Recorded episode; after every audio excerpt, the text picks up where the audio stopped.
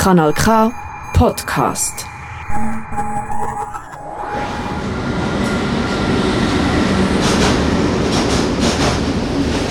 Ankunft in der Schweiz. Immer noch kommen täglich hunderte Menschen. Viele mit dem Zug zum Beispiel über Wien bis an den Zürcher Hauptbahnhof.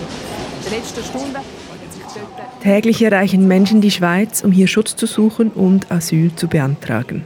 Mit der Ankunft in der Schweiz geht für Geflüchtete der Weg durchs Asylsystem los. Für einige Menschen endet dieser Weg mit einem negativen Asylentscheid. Das heißt, sie werden nicht als Flüchtlinge anerkannt und erhalten hier kein Asyl. Manche abgewiesene Asylsuchende bleiben trotzdem hier und leben ab dem Entscheid von Nothilfe. Um genau diese Menschen und ihren Alltag im sogenannten Nothilfesystem geht es in diesem Kanal K Podcast. Du hörst Der Weg in die Nothilfe, die erste Folge von Abgewiesen. Mein Name ist Manuela Furger. Ich habe mich im vergangenen halben Jahr damit beschäftigt, wie die Schweiz und speziell der Kanton Aargau mit abgewiesenen Asylsuchenden umgeht. Dabei bin ich der Frage nachgegangen, ob die Grundrechte von abgewiesenen Asylsuchenden im Nothilfesystem verletzt werden. Im Fokus stehen bei Abgewiesen drei Personen, die selbst von Nothilfe gelebt haben oder leben, Dua, Sanja und Nasir.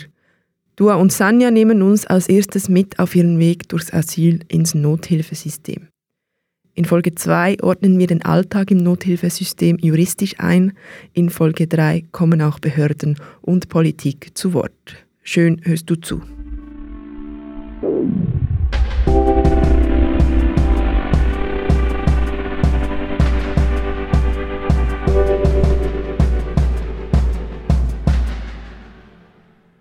Ja, wir sind mit dem Bus gekommen, Zürich. Da mussten wir äh, nach Basel fahren mit dem Zug.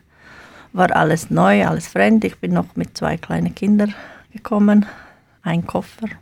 Wir haben dann gesucht, haben ein Ticket irgendwie gekauft, weil ich konnte keine Sprache, nicht mal Danke oder keine Wort.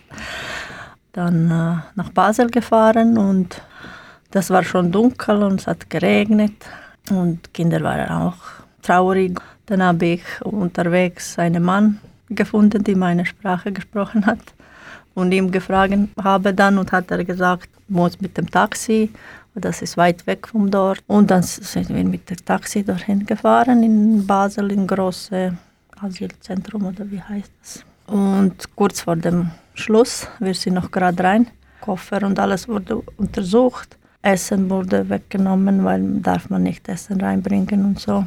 Wir sind in ein Zimmer mit drei anderen Familien reingebracht.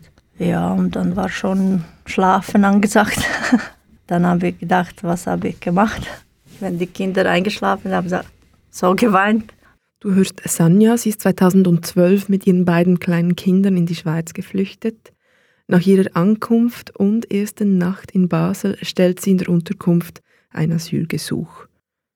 Dua ist 2019 in die Schweiz geflüchtet, um gemeinsam mit ihren Eltern und ihren beiden jüngeren Schwestern Asyl zu beantragen. Angekommen ist die Familie in Neuchâtel. Im dortigen Asylzentrum stellt sie sogleich einen Asylantrag. Kurz darauf werden sie nach Bern transferiert. In Bern waren wir etwa sechs Monate. Erstens, sie haben unsere Fingerabdrücke genommen und äh, sie haben uns Vakzin gegeben oder so und danach sie haben organisiert, was für Interviews, wann haben wir und so. Seit 2019 muss das Asylgesuch bei einem Bundesasylzentrum gestellt werden. Das Staatssekretariat für Migration, kurz SEM, entscheidet zuerst, ob es auf das Gesuch eintritt. Das SEM prüft dann, ob ein Asylgrund gemäß der Genfer Flüchtlingskonvention vorliegt und entscheidet, ob der oder die Antragstellerin Asyl erhält oder nicht. Um diesen Entscheid zu treffen, befragt das SEM die Asylsuchenden mehrmals und in teilweise mehrstündigen Interviews. Dua erinnert sich. Also jeder von uns hat Interviews alleine gemacht erste Interview war einfach wie eine Vorstellung und auch die Informationen, die in meinem ID waren, einfach wieder gefragt. Es dauert nicht zu lang, es dauert so 40 Minuten so. Und danach mussten wir warten nach zweiten Interview. Und mit zweiten Interview war es über den Flucht. Wie sind wir nach der Schweiz gekommen? Das dauert etwa eineinhalb Stunden bis zwei Stunden, es kommt darauf an. Mit dritten Interview, ich und meine Schwester haben nicht gemacht. Äh, mein Vater und Mutter haben diese Interview gemacht und diese Interview sind Fragen und so wegen die Zeitpunkte, wo bist du, was hast du gemacht, bis du hier gekommen bist. Das dauert etwa acht Stunden oder neun Stunden so. Das war nicht nur einmal, mein Vater hat etwa zwei, dreimal diese gleiche Interview gemacht. Dua ist mit ihrer Familie aus Kurdistan, Irak geflohen. KurdInnen aus dem Irak sprechen einen anderen Dialekt als zum Beispiel jene aus der Türkei. Das berücksichtigt das SEM bei der Befragung von Duas Familie nicht. Sie haben nicht verstanden, dass äh, in Kurdistan gibt es drei Dialekte und war es ganz schwierig andere Dialekte zu verstehen und sie haben Dialekte von Türkei genommen und wir haben nie mit Leuten in Türkei gesprochen und es war schwierig mit dem Übersetzer zu äh, verstehen. Sanja muss ebenfalls mehrere Befragungen durchlaufen. Ihr Herkunftsland ist 2012 kein Kriegsgebiet mehr. Mehrere Personen sagen ihr deshalb nach ihrer Ankunft, dass sie keine Chance auf Asyl in der Schweiz habe. Dann, ich weiß nicht, nach welcher Zeit hatte ich erste Interview gehabt. Ähm, das war ganz komisch. Der Besetzer hat mir gesagt, ja, ich habe auch keine Chance, ich soll einen Mann suchen zum heiraten. So. Und das hat mir noch mehr Druck gemacht und ja, Angst. Aber ich bin trotzdem dort geblieben und ja, die zwei Interview nach, weiß nicht, ein, zwei Wochen, das war auch ganz schlimm, weil ich wurde von Kindern getrennt und die haben keine Betreuung für Kinder gehabt. Sie mussten alleine bleiben. Die waren damals 13 und 7. Die haben geweint, mich gerufen, aber hat äh, niemand reagiert. Und dann ging es ganz schnell, drei Stunden, musste ich mein ganzes Leben erzählen, erklären. Nach den Befragungen warten Dua und Sanja auf den Entscheid des SEM. Der Bund weist Dua während dieser Wartezeit bereits einem Kanton zu. Dann wir hatten keine Antwort bekommen. Die Antwortin hat uns gesagt, wir müssen jetzt nach Kanton Aargau gehen. Und das war vor dem Entscheid? Ja. Okay. Ja, sie haben uns nicht gesagt, was für einen Entscheid gibt es. Und äh, wir sind nach Kanton Aargau gegangen, im Buchs, in einem Unterkunft. Und wir waren dort etwa zwei Wochen. Von der Unterkunft in Buchs zieht du als Familie dann nach Gontenschwil. Dann informiert das SEM du als Familie über den Asylentscheid. Ihr Asylgesuch wird abgelehnt.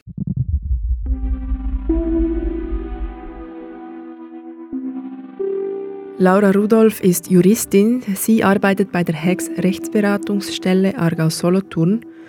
Eine Person, die im Aargau wohnt und einen negativen Asylentscheid erhält, kann sich an die HEX Rechtsberatungsstelle wenden. Sobald dieser Entscheid kommt, beurteilt eine Juristin oder ein Jurist dann, ähm, was machen wir dagegen, kann man etwas machen, welche Argumente haben wir und oftmals machen wir eine Beschwerde gerade bei Personen, die weggewiesen werden. Dann ist das Beschwerdeverfahren. Und in dieser Zeit ist eigentlich das ist einfach immer das Stadium der Ungewissheit. Und, und nachher gibt es das Urteil. Und dort ist dann meistens der Weg zu Ende, wie wir sie begleiten können. Wird die Beschwerde abgelehnt, hat die abgewiesene Asylsuchende keinen Anspruch mehr auf eine Rechtsberatung. Diese Person lebt nun ohne gültige Aufenthaltsbewilligung in der Schweiz und erhält Nothilfe. Der Kanton, dem die abgewiesene Asylsuchende zugewiesen wurde oder wird, soll nun die Wegweisung vollziehen. Also der Kanton Aargau ist dann eigentlich verantwortlich, dass diese Person, die nicht in der Schweiz bleiben darf, äh, die eigentlich angewiesen wurde, die Schweiz zu verlassen, dass die diesen Weg eigentlich vollzieht. Also dass die mit der Person das Rückreisegespräch macht, sie informiert über die Rechte und Pflichten, das weitere Vorgehen über die Rückkehrhilfe, das ist auch ein Thema. Es gibt ja Rückkehrhilfe bei freiwilliger Rückkehr, wenn sie freiwillig ins Heimatland zurückreisen. Ähm, und dann aber eben auch ein Aufzeigen über die Konsequenzen, wenn man nicht freiwillig ausreist. Es gibt Länder, wo man sie auf Zwang zurückschicken kann. Ähm, dann ist auch die Ausschaffungshaft ein Thema. Und, und es gibt andere Länder eben, wo das nicht geht. Der Kanton ist zwar verpflichtet, eigentlich diese Leute auszuweisen, in die Heimat zurückzuführen, aber kann dies nicht zwanghaft durchziehen. Trotz Ausreisepflicht entscheiden sich manche abgewiesene Asylsuchende, in der Schweiz zu bleiben.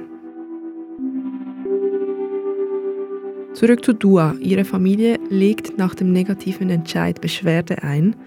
Auch die Beschwerde wird abgelehnt. Dua und ihre Familie leben seit diesem Zeitpunkt und bis heute von Nothilfe.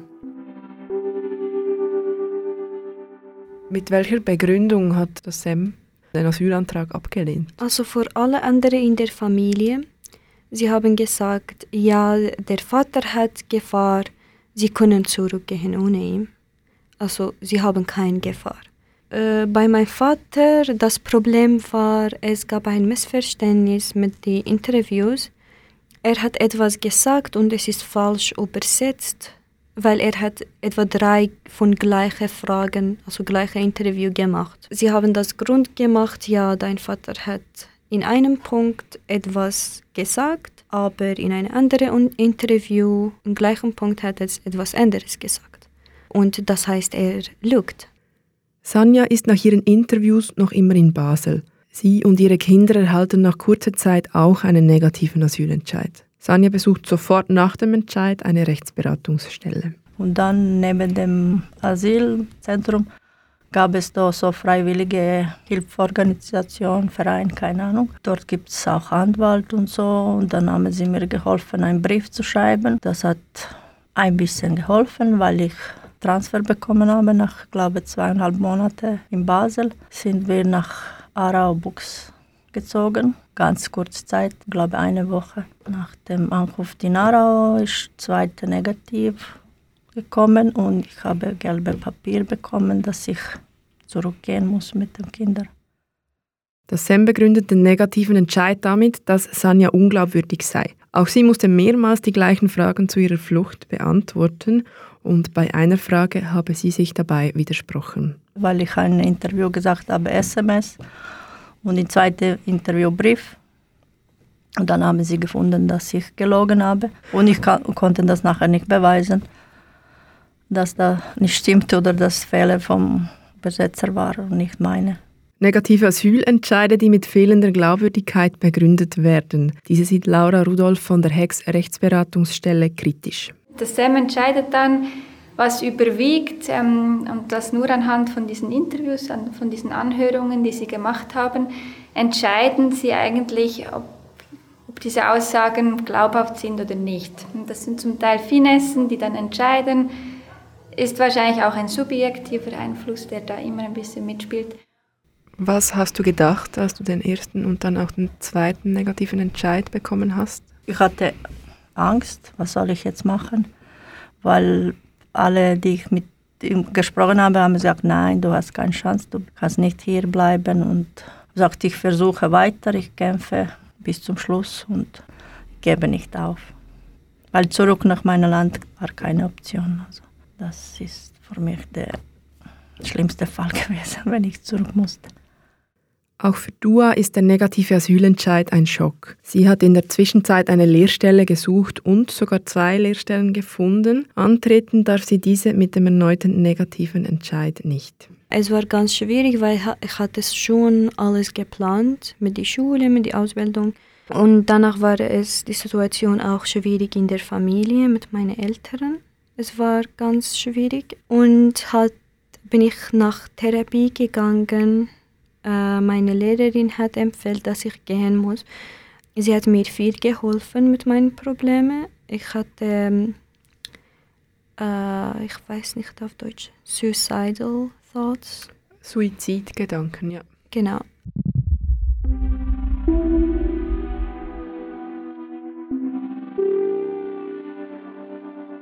Sanja mit ihren beiden Kindern und Dua mit ihrer Familie entscheiden sich, in der Schweiz zu bleiben. Trotz negativem Asylentscheid und Ausreisepflicht. Die Asylentscheide sind für beide unverständlich. Eine Rückreise in ihre Herkunftsländer ist keine Option. Im Kanton Aargau halten sich rund 350 abgewiesene Asylsuchende auf. Sie alle leben von Nothilfe. Bundesverfassung Artikel 12 Recht auf Hilfe in Notlagen. Wer in Not gerät und nicht in der Lage ist, für sich zu sorgen, hat Anspruch auf Hilfe und Betreuung und auf die Mittel, die für ein menschenwürdiges Dasein unerlässlich sind. Bundesverfassung Artikel 12 ist die Grundlage für die Nothilfe. Abgewiesene Asylsuchende erhalten weiterhin Nahrung, Kleidung, Obdach und medizinische Versorgung. Nebst einem Bett in einer Unterkunft und der obligatorischen Krankenversicherung bekommen sie also einen Geldbetrag für Nahrung und Kleidung.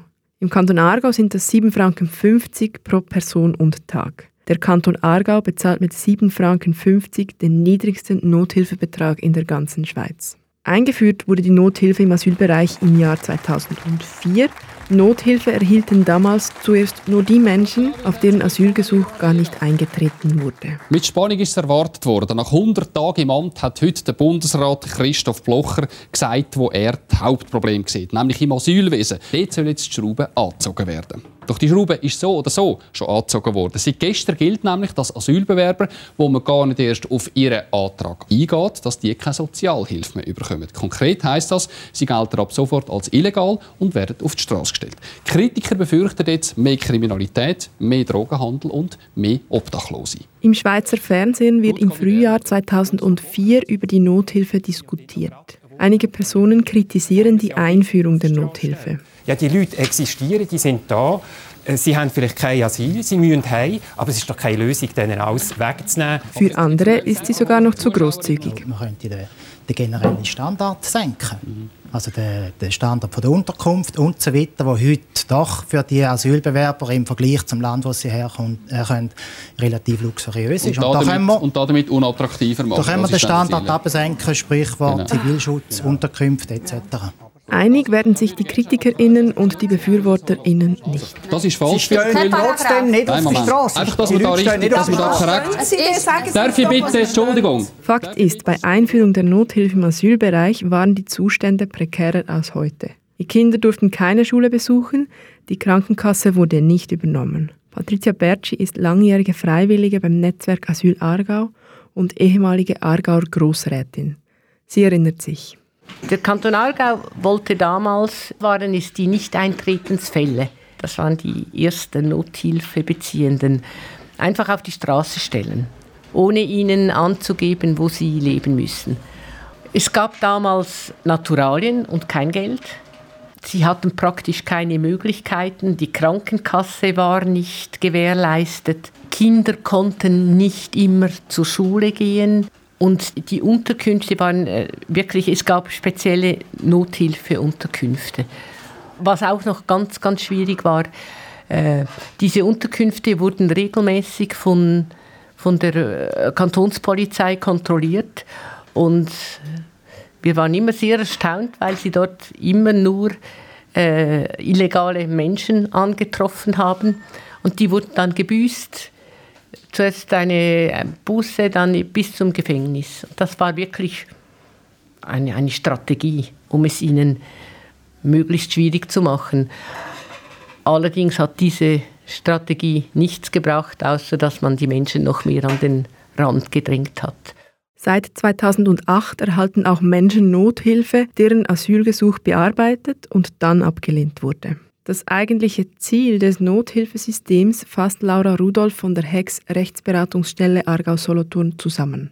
Es ist dieses System ein Stück weit, um die Menschen wirklich zur Rückkehr in die Heimat zu bewegen. Oder es war auch mal der Gedanke, dass die Leute dann einfach ein paar Wochen noch hier sind, bis man die ganze Rückkehr vorbereitet und ähm, organisieren konnte und, und nicht, dass sie dann jahrelang hier sind, weil sie einfach nicht zurück wollen.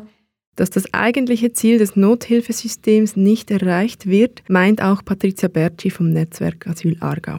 Sie bringt ein konkretes Beispiel. Ich habe vor einigen Wochen einen Mann kennengelernt, der ist seit 20 Jahren in der Nothilfe. Und er hat an verschiedenen Orten gewohnt und jetzt bewegt er sich eigentlich nicht mehr zur Unterkunft raus. Der lebt seit Jahren mehr oder weniger von 24 Stunden am Tag in der Nothilfe. Einkaufen geht er wahrscheinlich noch oder wenn er wieder mal aufs Migrationsamt muss, bewegt er sich. Und das ist, äh, ich kann mir das gar nicht vorstellen, aber offenbar, also er ist sicher nicht der Einzige, dem, dem es so geht. Zurück zu Dua. Dua ist 2019 mit ihrer Familie aus Kurdistan in die Schweiz geflohen. Ihr Asylgesuch wurde abgelehnt. Seit bald zwei Jahren lebt sie von Nothilfe. Eine Rückkehr nach Kurdistan ist für die Familie keine Option. Also erstens, es ist sehr gefährlich für meinen Vater und meine Mutter. Äh, die beide haben Probleme mit der Regierung. Es gibt immer so das Gefahr, vielleicht etwas zu sie passiert, mehr als nur drum. Und für mich und meine Schwester wäre das Problem, dass wir Mädchen oder Frauen sind. Vielleicht sie können das benutzen, meine Familie zu schwächen. Und wir haben auch nichts mehr in Kurdistan, also keine Arbeit, kein Haus, nichts mehr. Also immer das Problem ist mit dem Gefahr, wir können immer ein neues Leben machen, das wäre schwierig, aber wir können schon. Aber das große Problem ist, wie gefährlich ist es, zurückzugehen. Die Familie bleibt also in der Schweiz. Du erfasst zusammen, wie der Alltag in der Nothilfe aussieht. Kann ich nicht in zum Beispiel in der Schule gehen. Nach 16 Jahren kann man nicht mehr äh, eine Lehrstelle machen oder äh, arbeiten mit einem Lohn, kann man nur freiwillig arbeiten. Bei manchen Situationen kann man Kanton nicht verlassen, das heißt Rayonauflage und äh, bekommt man Nothilfe.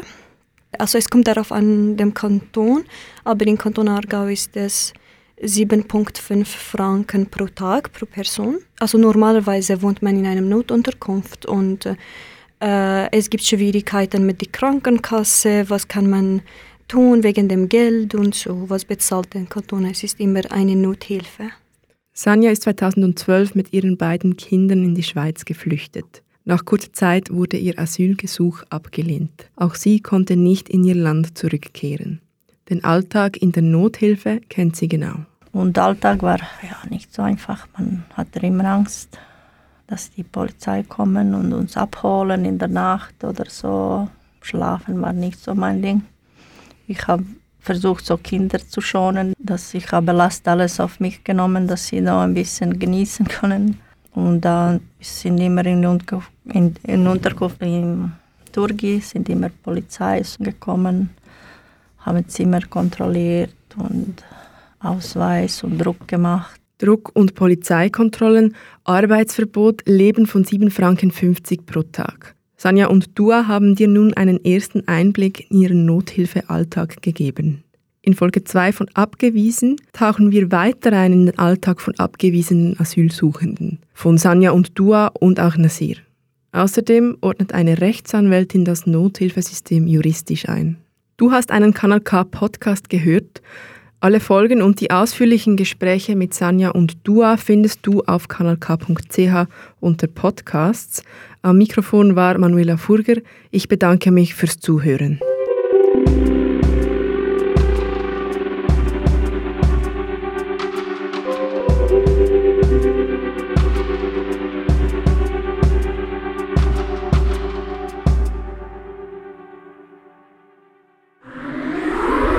Das ist ein Kanal K Podcast Jederzeit zum Nachhören auf kanalk.ch oder auf deinem Podcast App.